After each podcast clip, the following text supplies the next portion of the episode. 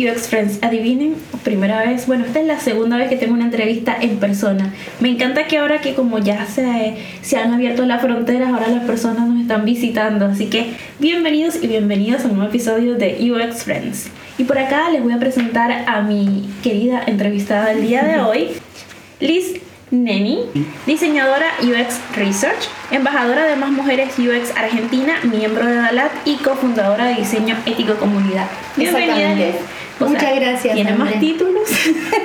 Se hizo un poco largo, pero bueno, eso, eso, eso pasa cuando te metes en muchas comunidades y te gusta como esa dinámica. No, no, pero me encanta, de verdad. Primero, muchas gracias por, ten- por estar acá. Y me siento honrada de que tu viaje hayas dicho, oye, vamos a reunirnos. No, por favor, era como dijo, hoy voy a Chile, tengo que decirle a Andrea. No, no, de verdad que me siento halagada. Pero bueno, ¿de qué va a tratar este episodio? ¿Se acuerdan que muchas veces eh, hemos comentado qué está pasando con la ética en el diseño?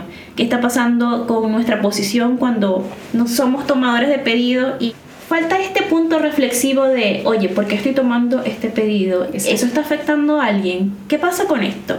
Pero antes de que vayamos a entrarnos en ese punto, quisiera primero que cuéntame cuál ha sido tu camino hacia el diseño UX para que todos los que están por acá te conozcan. Perfecto, bueno, eh, resumo un poco mi, historia, ¿no? Porque uno cuando está en el UX, vos, vos lo sabes, Andre, y todos los que están en el UX lo saben, como que es una especialización que vas como paso a paso y conociendo un poco tu identidad. Eh, bueno, soy diseñadora gráfica, soy formoseña, que es una provincia del norte de Argentina. Estudié ahí diseño gráfico, luego me mudé a Buenos Aires y estudié diseño multimedia e interacción. Eh, ahí fue donde conocí el UX y, gracias a enormes profesores que, te- que tuve, eh, me, me inculqué en eso y empecé como a, emocionarme de lo que es UX y, y a conocer un poco el, eh, experiencia de usuario básicamente. Y bueno, empecé a trabajar eh, de eso en, en pequeñas em, empresas, haciendo un poco de freelance, en el medio estudiando, ¿no? Porque trabajando, estudiando, y empecé a conocer las comunidades, empecé a ir a todos los cursos habido y por haber.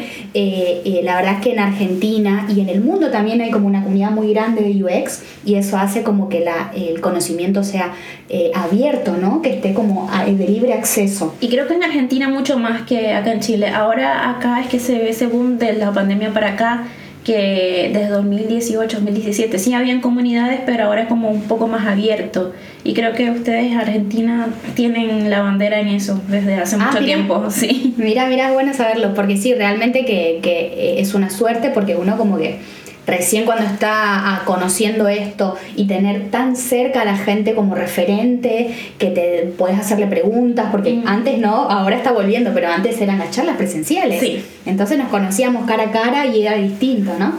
Entonces, bueno, empecé a conocer el UX, eh, trabajé un tiempo po- como UX Product Designer y hasta que encontré como eh, mi, mi pasión, que es el research, y bueno, ahora estoy trabajando actualmente como research en Santander, Argentina. Ah, mira, en la banca. Sí, Eh, como vos. Sí, sí, como yo.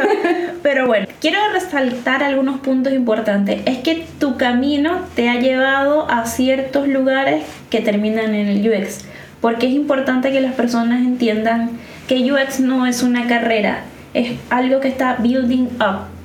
Puede ser ingeniero, puede ser desarrollador, puede ser diseñador gráfico, pero no hay una carrera que diga este Exacto. es UX. Hay cursos que te ayudan a entrar en esto para complementarse, pero dejémoslo claro, UX no es una carrera. Exactamente, es una especialización, ¿no? Entonces, como tener una carrera base es súper importante y te, te- te facilita un montón el conocimiento. Y lo importante es capitalizar las car- la carrera o las carreras que vos tengas, ¿no? Para, para llegar a, a- a UX. Así que sí, clave es eso, para toda la gente que están escuchando. Ahora cuéntame algo. Quisiera saber cómo nació esto de diseño ético comunidad, porque como ese va a ser el punto focal de esta entrevista, que hablemos de la ética en el diseño, quiero saber cómo nació esto, porque sé que trabajas también con Daniela, venezolana. está- Exacto. ella es- si no más, estaba en París, ¿cierto? Claro, ella está, eh, sí, está en Francia, ella está ahí y la verdad es que lo más loco es que nos cruzó el mundo de UX, porque yo había grabado un podcast también con em, sobre diseño ético con eh, UX en español, Con con, Fernando. Fernando. y ella había grabado eh, más o menos en la misma época con, eh, con Chris de UX VX. Ajá. Y Paralelamente yo escuché el podcast de ella y ella escuchó el mío y empezamos a hablar por Instagram y nada, como que coordinamos en ideas, en objetivos y en lo que queríamos hacer. Eh, eso fue el año pasado, como a comienzo de año, y empezamos a tener reuniones y lo más loco, ¿no? La coordinación del tiempo. Ella está cinco horas adelantada, eh, así que es un desafío diariamente mantener una comunidad con gente de otro lado, ¿no? Porque, sí, bueno, lo que sí que al comienzo, me adelanto un poquito, al comienzo nos conocimos, empezamos a, contarnos qué queremos hacer con esto, qué, cuáles son nuestras inquietudes y todo, y bueno, nació la comunidad. Pero cuéntame de qué trata exactamente esta comunidad, porque diseño ético suena algo muy idealista, pero precisamente Quisiera saber, ¿qué actividades? Eh, ¿Tienen hasta un manifiesto? Exactamente, sí, sí. Eh, mira, nuestra idea primeramente era, eh, nació en una charla, la presentamos, digamos, al, público, en una charla de em, UX Latam. Y lo abrimos y la verdad es que recibimos postulaciones para voluntarios, porque es una, una comunidad em, voluntaria, digamos, y, aparecieron muchas personas de toda Latinoamérica. El objetivo principal es básicamente concientizar, eh, promover el diseño ético e investigar al respecto. Entonces hay muchas cosas que estamos haciendo internas, que fue como unificarnos primero qué es lo que queremos hacer. Como vos dijiste, el diseño ético por ahí a veces es como idealista, filosófica. ¿Qué es realmente el diseño ético? ¿Qué es realmente? Cuéntanos. Claro, bueno, ahora sí. bueno, el diseño ético, podemos hablarnos un poco de, del diseño en sí, que a veces como que realmente, aunque no lo creas, y yo sí lo sabes porque estás hablando con diseñadores y con las comunidades, no se sabe bien qué es diseño. Y que entonces esa construcción de eh, no es solamente lo visual, no es solamente lo estético, esa investigación, el buscar la buena, una, una respuesta a preguntas, no solamente a una necesidad, sino a preguntas. Entonces, la ética, ¿qué es? Etimológicamente, el significado es eh, costumbres. Entonces, ¿cuáles son las costumbres ¿no? que tenemos? ¿Qué son las costumbres? Son cosas cotidianas que tenemos habitualmente, que están como traspasadas con la cultura, dónde nacemos, qué familia nos toca, en qué país vivimos, en qué barrio vivimos, hay un montón de contextos. Entonces, eso hace que nosotros vayamos para este lado o para el otro lado, digamos hay un punto ahí, ¿no? Cuando haces el bien o el mal, o estás como tirando mi ética buena o mala, que en realidad tampoco es así. Eh, pero es como, como son conceptos tan abstractos y tan filosóficos, a veces es como también eso. Eh, las costumbres son construidas socialmente y eh, la sociedad va cambiando con el tiempo y eso hace que las costumbres cambien también, ¿no? Ahí que acabas de mencionar esto, yo soy también como muy idealista y a mí no me gusta trabajar en lugares que no estén de acuerdo con mis valores. Eh, me pasó en Venezuela, yo nunca quise trabajar en la industria petrolera, a pesar de que mi familia todos eran de la industria petrolera. Yo dije, no, yo no quiero, yo, mientras yo pueda trabajar para una industria privada donde esté de acuerdo con mis valores, lo haré. Para empezar, porque eh, la petrolera en ese momento estaba con un tilde político y es algo que no quería.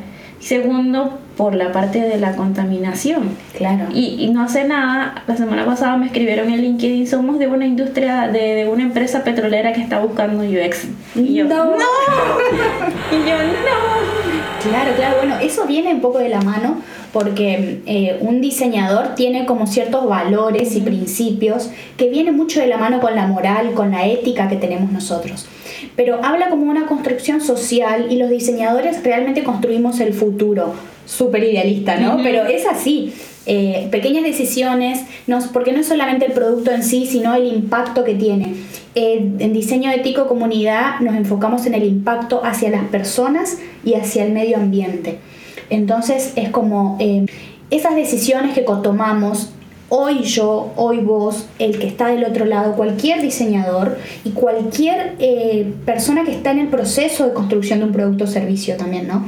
Entonces poder darle una vuelta y poder pensar y repensar y cuestionarse realmente el impacto que va a tener. No solamente en el momento que la persona está interactuando con el producto, sino antes durante y después de esto. Creo que los diseñadores de Facebook e Instagram les, pasó, les faltó esa materia de diseño ético. Exactamente. Bueno, a, veces hablamos en, las charlas que quedamos con Dani o que... el, el botón de like, la ansiedad y los problemas que ha, que ha causado. Exactamente. Creo que un hombre, ¿no? El creador del botón de like y ahora está como... La verdad es que no tengo eh, ese dato, pero... Me parece que sí, lo, no me acuerdo si lo escuché en este El Dilema de las Redes Sociales, me parece que... Ah, sí, sí. la serie está muy buena. Eh, sí, yo creo que tampoco había un precedente real, o sea, uno siempre pensando en, el, en la humanidad y que realmente no lo hicieron con mala intención, porque es probable que no sea así. No, pero no. Como la bomba atómica. bueno, no sé si ese es el mejor ejemplo, pero por ejemplo, eh, no había un, más allá de que había redes sociales, no había algo tan impactante mundialmente como Facebook, ¿no? Entonces, capaz que realmente no midieron el impacto. Yo creo que ahora que no lo hayan sacado, yo no sé por qué, pero podría, podrían cambiarlo, ¿no? Bueno, de... YouTube quitaron el de manito abajo. Ya no está, ah. sale, pero ya no sale el conteo de cuántos likes y dislikes ha tenido. Pero se supone que por lo menos en Instagram esto del like causa ansiedad y dejaron la opción abierta que tú puedas quitar eso del conteo de los likes. Claro, pero, que no se vea. Pero lo dejaron abierto en las historias, o sea, las historias para que las veas tú para que sepas cuántas personas están viendo y cuántas personas también te están dando like ahora. Claro, claro. Yo creo que no, no, no voy a cuestionar ningún diseñador, ¿no? Pero es como desde el punto donde estamos cada uno. Eh, y entender también el impacto, no solamente, como decía, humano, mental, medioambiental, las cuestiones del ecodiseño, en la cuestión de Latinoamérica y entender el contexto en el que estamos, como la vaca tecnología, poner tipo, ay sí, mi página web está hermosa, tiene videos, tiene imágenes, pero te vas a una provincia donde tienen mala señal, poca internet y no la pueden abrir. ¿Y de qué te sirve, no? Todo ese tipo de cosas. Cuestiones de accesibilidad, la inclusión y entender que es todo un total y no es como cuando se, uno evangeliza, ¿no? Como, como, UX. Cuando nos tocó evangelizar sobre UX en nuestras empresas, hay algunas que todavía se siguen evangelizando con UX el diseño ético y la accesibilidad, por ejemplo, también es una evangelización. Y también entender que va en un total macro y no es solamente, ay, sí, al final ponele accesibilidad, al final ponele UX, al final ponele diseño ético. Es una manera de pensar las cosas, ¿no? Entonces, ahora que hablamos de esto, entonces, dime cómo podemos ser unos diseñadores más conscientes, reflexivos, reflexionando. Pero, ¿qué acciones podemos tomar? Yo creo que eh, eh, es como, eh, esto es como re difícil ¿no? de responder porque realmente, como te decía recién, el diseño ético se ve como muy filosófico y lo es porque tiene como un, un, una comparación con la filosofía que busca respuestas ¿no? y que busca las preguntas incómodas. Entonces, por ejemplo, al comienzo, durante, después del proceso de lanzamiento de un producto o servicio, lo que hay que hacer es investigar al respecto. Por ejemplo, primeramente, tener diversidad de perfiles eh, en, entrevistas, en testeos de usabilidad, siempre contacto con personas diversas. ¿Te ha tocado hacer eh, pruebas de usabilidad con personas con alguna discapacidad? Todavía no, en el banco tenemos, bueno, tenemos a Martín Baldassarre, que es especialista en accesibilidad, trabajamos con él, pero no con una persona externa. Mm. Eh, me encantaría. Y hay directivas, bueno, por suerte estoy en, un lugar donde mis valores se alinean, eh, o sea, no es publicidad nadie, ¿no? Pero eh, es lo que vos decías, ¿no? Es importante entender que si nosotros estamos hablando de esto, dar pequeños pasos en el proceso del día a día. Y realmente estamos en Latinoamérica, empresas que están cambiando digitalmente, que están evolucionando y yo creo que depende de nosotros poder aplicarlo diariamente y poder concientizar al equipo entero, ¿no? Porque no solamente los UXer son los responsables de esto, somos responsables de transmitir el mensaje. Sobre todo en algo como banca, que no sé si trabajas en banca empresa o banca persona, Ambas. En ambas. Bueno, entonces, em, con más razón, si es para banca, personas, hay que tomar en cuenta esta diversidad porque todo el mundo necesita usar totalmente, Totalmente, sí, sí, sí, totalmente. Inclusive en empresa hay diversidad, pero obviamente que en, individuo hay como un, un, acercamiento más directo. Y la verdad es que eh, esto, más allá de, de, de, la empresa en la que estés, estés trabajando, es importante traerlo a la mesa. Y vuelvo a, la pregunta que me dijiste, ¿cómo lo aplico, no? Realmente, físicamente. Por ejemplo, al comienzo eh, hay una metodología que se llama eh, los cinco sombreros. de, Cuéntame cómo, cómo, se hace eso. ¿Qué, ¿De qué trata? En un momento cuando vos, por ejemplo, ¿no? tenés una cuestión específica, es una empresa que se está queriendo digitalizar por ejemplo, bueno, esta empresa quiere ser 100%, digital. Bueno, vamos a sentarnos todos el equipo y vamos a pensar cómo hacerlo. Cuáles son los pros, los contras, las cosas buenas, las cosas malas. El diseño ético, más allá de que no, no es una manera negativa, pero ponerse un sombrero negro, la, técnica este tiene varios sombreros, varios colores, ¿no? Sí, la he escuchado. Eh, pero quiero que tú misma me expliques cómo, cómo la tratan ustedes. Ok, perfecto. Bueno, eh, puntualmente eh, entra un montón de técnicas, ¿no? Una de ellas que se me viene a la cabeza, ponerte ese sombrero, ponerte en el personaje de optimista, eh, perdón, negativo y eh, como buscando la parte legal, buscando el impacto, ¿no? Buscando más allá de que el producto sale hermoso, cumple las necesidades, etcétera. Buscando fallas. Exacto, buscando, buscando el porqué. Entonces, se le da como una vuelta a lo que estás haciendo y entender el impacto y comprender ese tipo de cosas. Igual quiero decir que eh, más allá de que yo hablo de esta, de esta, metodología, las metodologías siempre es, la idea es aplicarlas a nosotros, ¿no? A nuestro contexto. Chile, Argentina, porque las metodologías vienen de Estados Unidos en general o de Europa. Eh, también una cosa que hablamos en diseño ético comunidad es como la descolonización del diseño, justamente, porque nosotros aplicamos cual receta muchas metodologías. Entonces está bueno también esto de, de reflexionar y entender que nuestro contexto es distinto. Y más allá de que una herramienta está buena porque nos facilita y nos estructura un poco el trabajo, poder cuestionarlas, poder decir, bueno, ¿me sirve realmente esto? ¿Me sirve ser ágil cuando todavía no se está entendiendo bien qué es la agilidad. Sí. Poder tener esos espacios de, reflexionar, de aprender, del contacto con las personas, de cuestionar los modelos de negocio, e, ese rol, ¿no? Eso es justamente lo que hablaba con Santiago Bustelo en el episodio anterior y también con Martina, que estábamos hablando de que, por lo menos en el caso de ella, que empezó a trabajar como diseñadora en cripto y se dio cuenta que había cosas que no le estaba gustando para donde está yendo el diseño con esto del metaverso y está tratando de tener una mirada más reflexiva. Claro. Porque los NFT son muy contaminantes, por ejemplo. Exactamente, claro, claro totalmente. Hablando un poco del gasto energético que hay, eh, yo espero que se esté investigando al respecto, pero realmente va a haber un impacto grande en el medio ambiente si esto sigue así, ¿no es cierto? Y, está bueno empezar a hablar y cuestionarse este tipo de cosas porque dan como resultante productos mejores. Eh, no vamos muy lejos, los celulares, las tablets, las computadoras. Cuando se te daña, ya por lo menos a mí el, el mes pasado se me dañó el televisor porque se le quemó un, un píxel y, y toda la pantalla quedó en negro un pedazo. Claro, y, me dijeron que no, tenían no tenía reparación. Y un televisor que tiene menos de un año, un Smart TV de 55 pulgadas que no se podía reparar. Claro, e-, eso es basura electrónica. Basura electrónica. Y, y es muy difícil manejarlo. Eso no pasaba antes. Antes Totalmente. los televisores se dañaban, lo podías arreglar y duraban 20 años. Ahora no. Totalmente. ¿Y eso de dónde sale? Viene del diseño industrial también, ¿no? De esa necesidad de, de vender y comprar rápido y realmente eso está bueno. O sea, realmente.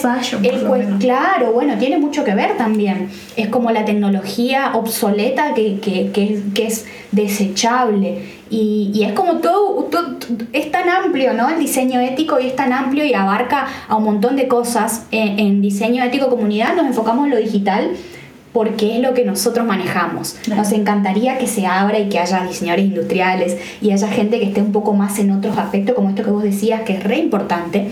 Pero bueno, por ahora nos enfocamos en esto, que es lo nuestro y es como lo que estamos investigando y trabajando día a día. Entonces queremos enfocarnos no terminamos de decir de cómo trataba el ejercicio de los sombreros. Ah, bueno, y te pones el, sombrero negro y te pones en el papel de esto, ¿no? De criticar, de entender cuestiones de leyes, el tema de, de, mm, los patrones negros, evitar ese tipo de cosas. Oh, y los dark patterns. Yo quiero suscribirme de una aplicación de delivery y no consigo dónde. Bueno, ahí está, todos los días vemos patrones oscuros por todos lados. Bueno, ese tipo de cosas son decisiones que se tomaron. Bueno, estar en el antes, en el durante y en el después.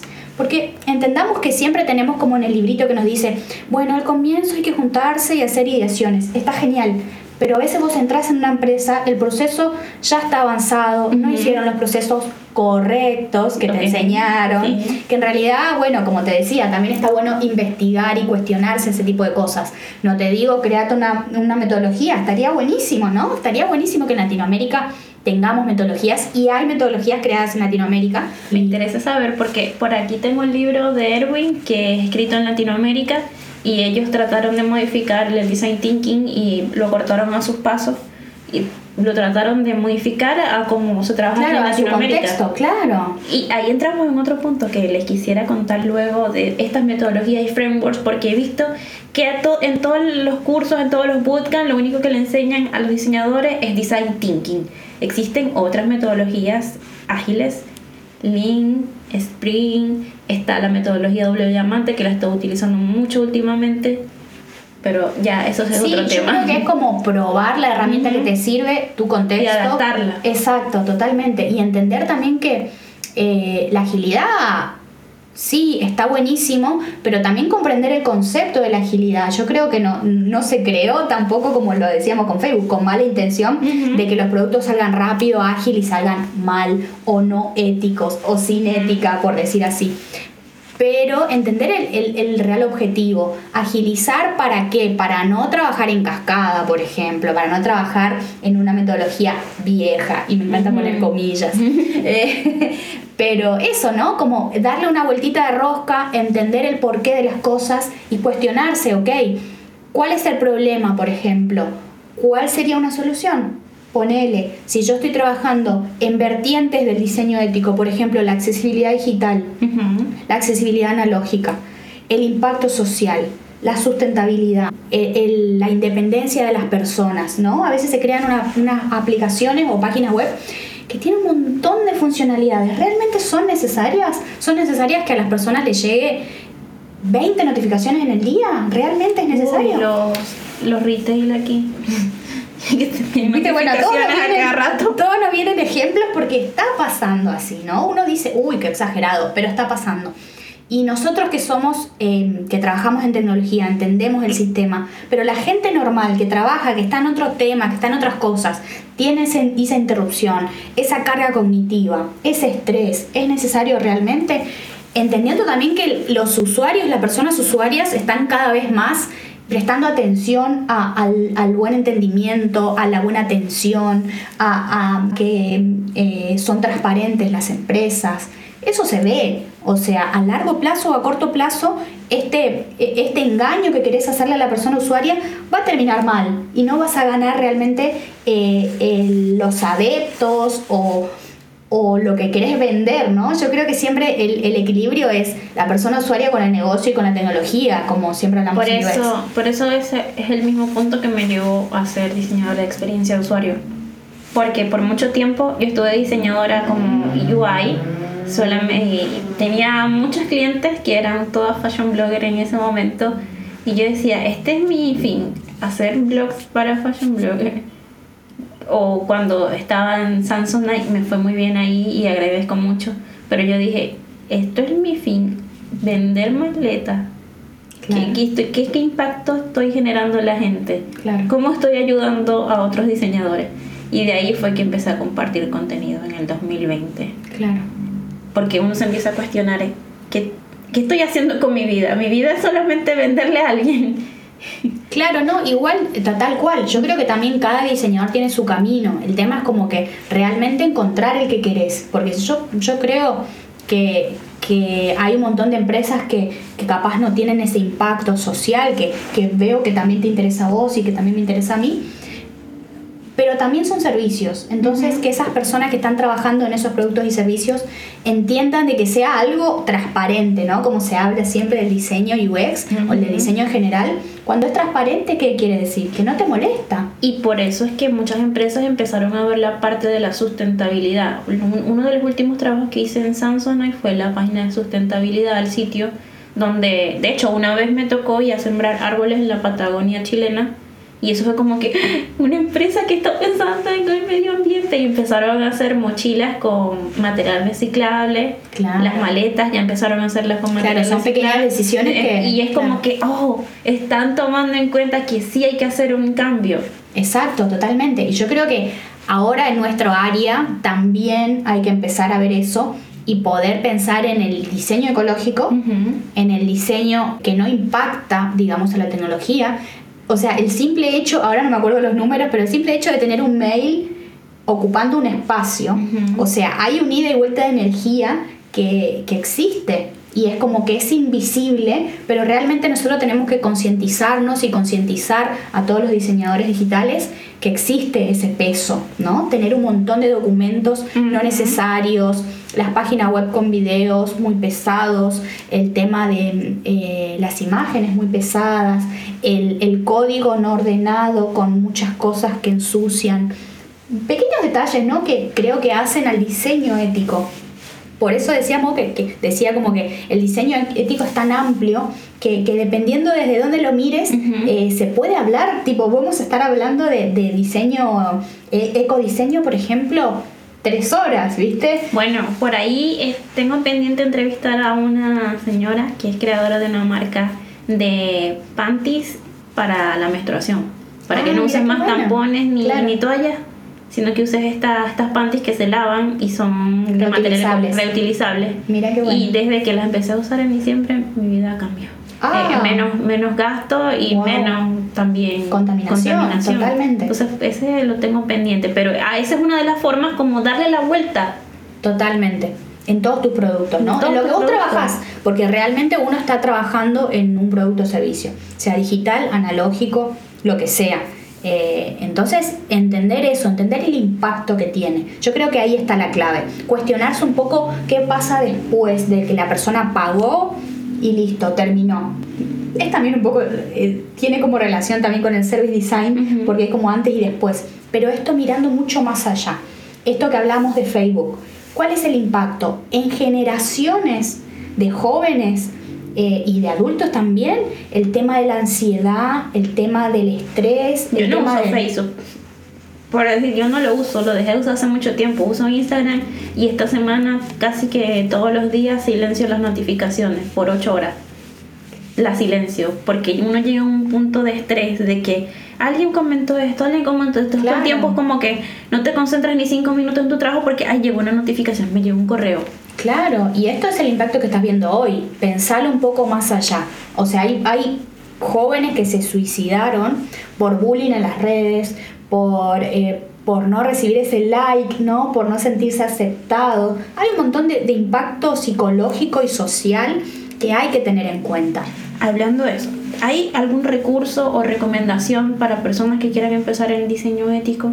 Eh, primeramente yo creo que está bueno em, empezar a investigar el tema porque realmente no hay, eh, no hay material que te diga esto es diseño ético, ¿no? Hay como que empezar a cuestionarse el tema de la accesibilidad digital, que nada, hay un montón de material, está Dalab, que, que, tiene un montón de material, el tema de, del impacto social, el tema de la, del ecodiseño, de la sustentabilidad. Yo creo que hay, o sea, no hay mucho material, pero sí hay cuestión de, de, entender conceptos, ¿no? De poder googlear y usar esa herramienta y ese, ese, ese factor eh, gratuito que tenemos para, para empezar a cuestionarse varios aspectos. ¿Existe algún, si alguien se quiere unir a diseño ético comunidad, cómo lo puede hacer? Claro, eh, ahora tenemos actualmente un Instagram que es eh, diseño con N, porque bueno, la N, diseñoético.comunidad. Esa es nuestro Instagram. Eh, y en LinkedIn estamos Diseño Ético Comunidad. pueden escribirnos. tenemos también un Discord que actualmente se está como puliendo para abrirlo al público tuvimos la verdad que todo este tiempo trabajando internamente, porque queremos como unificar el conocimiento y saber bien hacia dónde queremos ir, porque como te contaba, ¿no? Es tan amplio el diseño ético y cuando abrís las puertas no somos tampoco fiscalizadores del diseño ético, somos profesionales que estamos aprendiendo y que queremos investigar al respecto. Eh, y bueno, vamos a dar charlas también. Así que nada, pueden seguirnos, pueden contactarnos y vamos a compartir material eh, y hay charlas dando vuelta. Básicamente estamos compartiendo material de diseño ético siempre. Que lo sigan entonces. Exactamente. Eh, ¿Alguna frase de cierre? Algo como, como, porque ya estamos llegando al final, entonces, algo como que una, una reflexión, algo que te identifique, algo que suelas decir al final. Sí, em, a mí me parece que eh, lo que dije hace un rato, pero bueno, me parece como importante resaltarlo, que hay que entender que, el diseñador siempre está em, involucrado y es como eh, la responsabilidad de nosotros como profesional el cambio de la disciplina y la mejora de la disciplina. Eh, entender que el diseño no termina cuando vos lo entregas. Ese diseño puede tener mucho impacto antes, durante y después. Entonces, em, pensar en todos los aspectos y, pensar algo sistemático y macro me parece súper importante. Y que yo creo que si ya empezás a pensarlo, estás en el camino. Es un camino largo y es una cuestión de búsqueda personal y de investigación, de entender cuál es nuestro propósito y, y, el no impactar, ¿no? En, tanto en las personas usuarias como en el medio ambiente. Me parece que es por ahí la cosa. No, de verdad que estoy agradecida de que estés por acá, de que se haya tomado el tiempo de, de, viaje y venir acá, que no le cuento, la pobre le agarró un taco terrible, por lo que no sepan qué es taco, es un tráfico. un tráfico, yo decía que Buenos Aires era terrible, pero me tocó acá en Santiago. Pero, no, pero valió la pena, la verdad que gracias, te agradezco también a vos por el espacio. A ti, gracias a ti de verdad, y bueno, también está en Más Mujeres UX, así que si a alguna chica le interesa, también está abierta esa puerta, así que Bye bye UX Friends. Nos vemos y escuchamos en un próximo episodio. El diseño de audio, mezcla y remasterización fue realizado por Ignacio Sánchez. Recuerda seguirnos en Spotify, Instagram, Facebook, Twitter y LinkedIn como UX Friend Podcast. Y si este episodio te gustó, queremos pedirte como UX Friends que nos califiques y dejes un review en Apple Podcast o compartas en tus redes etiquetándonos. Porque el diseño nos une y el UX nos acompaña.